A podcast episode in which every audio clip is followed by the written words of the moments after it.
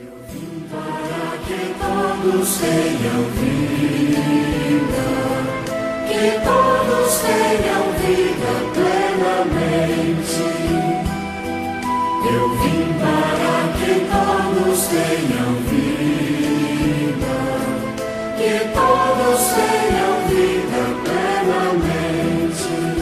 Olá, Chico Malta, do programa Reflexão e Ação da Rádio KFM 87.9 de Carrapateira, no sertão da Paraíba. Olá, ouvintes!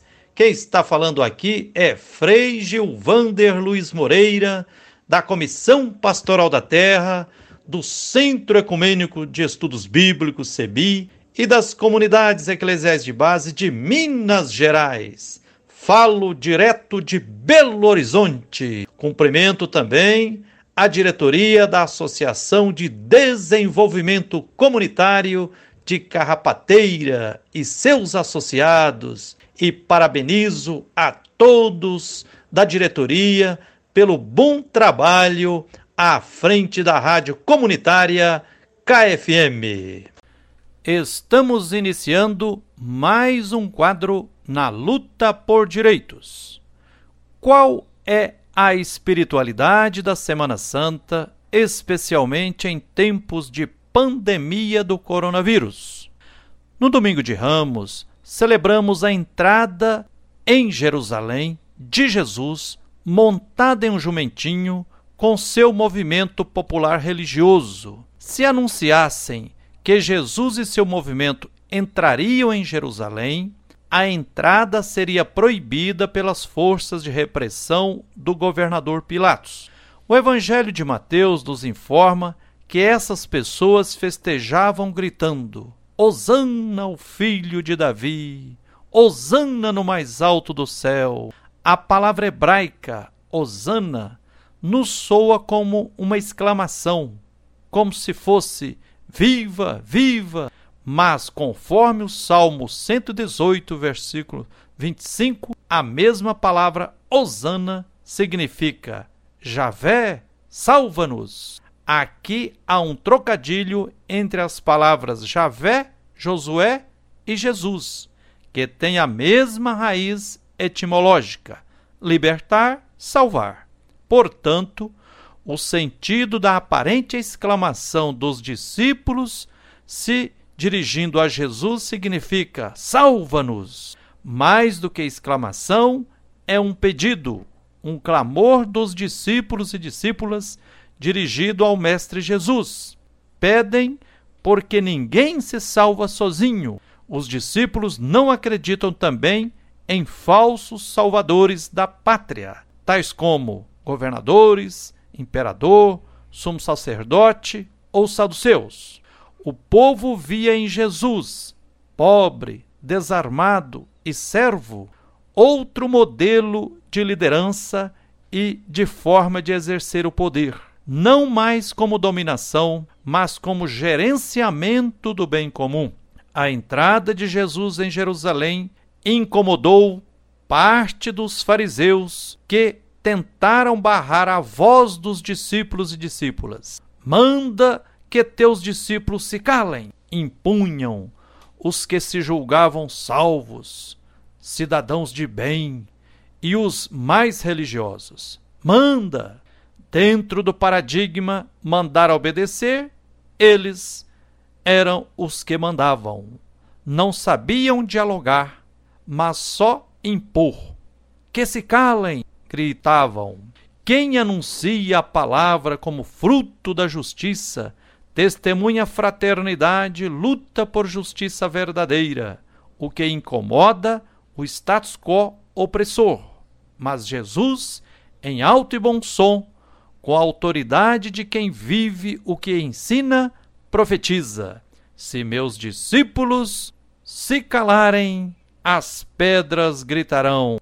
O domingo de Ramos pede para que ninguém se meta a calar os profetas e as profetisas, porque senão as pedras gritarão, surdos e obcecados pelo ídolo capital, poderosos do mundo, não ouvem os cientistas que estão falando há muito tempo que a devastação da natureza está levando ao aquecimento global e, com isso, as mudanças climáticas serão cada vez mais dramáticas, fazendo surgir doenças cada vez mais perigosas, entre elas a Covid-19. Feliz quem ouve os verdadeiros profetas e as verdadeiras profetisas.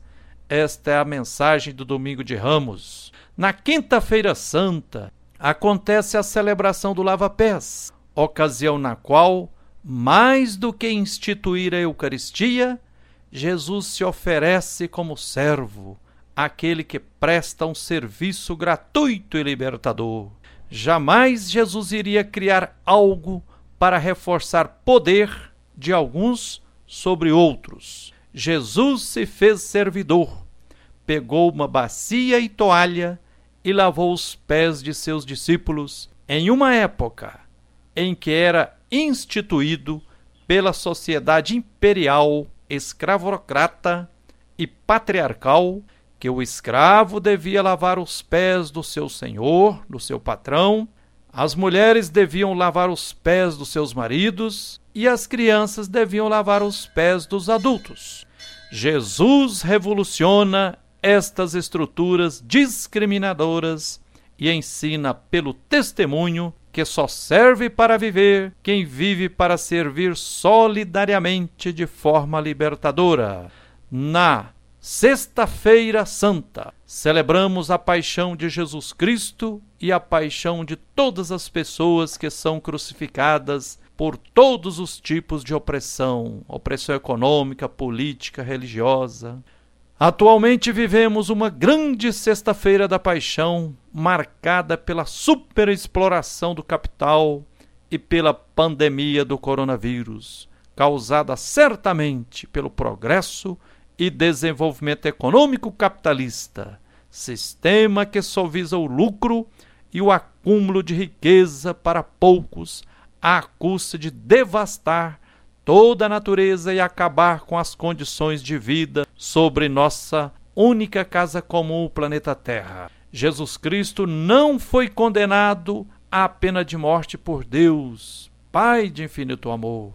O Deus da vida não é sádico e nem masoquista.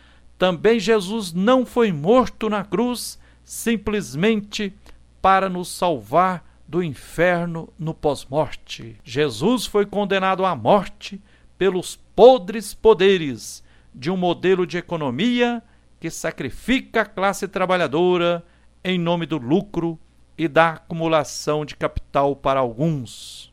Jesus foi condenado à morte por um poder político imperial e autoritário que sufocava a participação popular. Jesus foi condenado também por um poder religioso ritualista e fundamentalista que usava a religião para oprimir. Entretanto, Jesus ressuscitou e, com a experiência da ressurreição de Jesus, as pessoas que o amavam também ressuscitaram, ou seja, se encheram de esperança, de amor e de coragem para seguir sendo discípulas e discípulos de Jesus Cristo elevando para frente seu projeto de fraternidade entre todos e tudo. Por mais escura que seja a noite, ela sempre anuncia uma nova aurora. É preciso não esquecer que a Páscoa judaica, a origem da Páscoa cristã, diz respeito à libertação dos povos escravizados no Egito pelo imperialismo dos faraós. Por isso, Páscoa envolve reunir os injustiçados, atravessar os mares vermelhos, marchar rumo à terra prometida, terra partilhada e democratizada, e enfrentar os grileiros e especuladores lutando para conquistar um pedaço de chão. O sonho ensinado e testemunhado por Jesus e seus discípulos e discípulas jamais será sepultado irradiando alegria a partir do túmulo de Jesus de Nazaré, Maria Madalena saiu correndo e anunciando por todos os cantos e recantos: Jesus está vivo, ressuscitou! Bateram em ferro frio os chefes dos poderosos da religião, da política e da economia, ao pensar que, condenando Jesus de Nazaré à pena de morte, poriam um fim num movimento popular e religioso de fraternidade real, testemunhado e ensinado pelo Galileu da periferia lá da Palestina. Celebrar a Páscoa de Jesus de Nazaré é momento oportuno para revigorar nossa fé no Deus da vida, fé na humanidade, fé nos oprimidos, fé na Mãe Terra, fé na Rima Água e fé em nós mesmos. É também momento propício para celebrarmos todas as lutas do passado e do presente, lutas por direitos fundamentais. Quem persevera na luta dos movimentos populares conquista direitos, mais cedo ou mais tarde. Com a ressurreição de Jesus, ficou decretado que as utopias jamais morrerão, os sonhos de libertação jamais serão pesadelos, a luta dos oprimidos e injustiçados será sempre vitoriosa ainda que custe suor e sangue. As forças da vida terão sempre a última palavra, por mais cruéis que sejam, todas as tiranias, opressões, corrupções, guerras e a pandemia do coronavírus passarão. Tudo isso passará. Sejamos a expressão de fraternidade e vida uns para os outros, umas para as outras mesmo em noite escura. Feliz e sublime Páscoa para todos e todas. Isso aí, ouvintes do programa Reflexão e Ação da Rádio KFM 87.9 de Carrapateira, no sertão da Paraíba. Fiquem com a bênção do Deus da vida, que a luz e a força divina continuem nos inspirando e nos guiando na luta por direitos. Fiquem também com um abraço terno de Frei Gilvander Moreira. Até o próximo quadro Na Luta por Direitos. Eu passei fazendo bem, eu curei todos os males. Hoje és minha presença junto a todo sofredor. Onde sofre o teu irmão, Eu estou sofrendo nele. Eu vim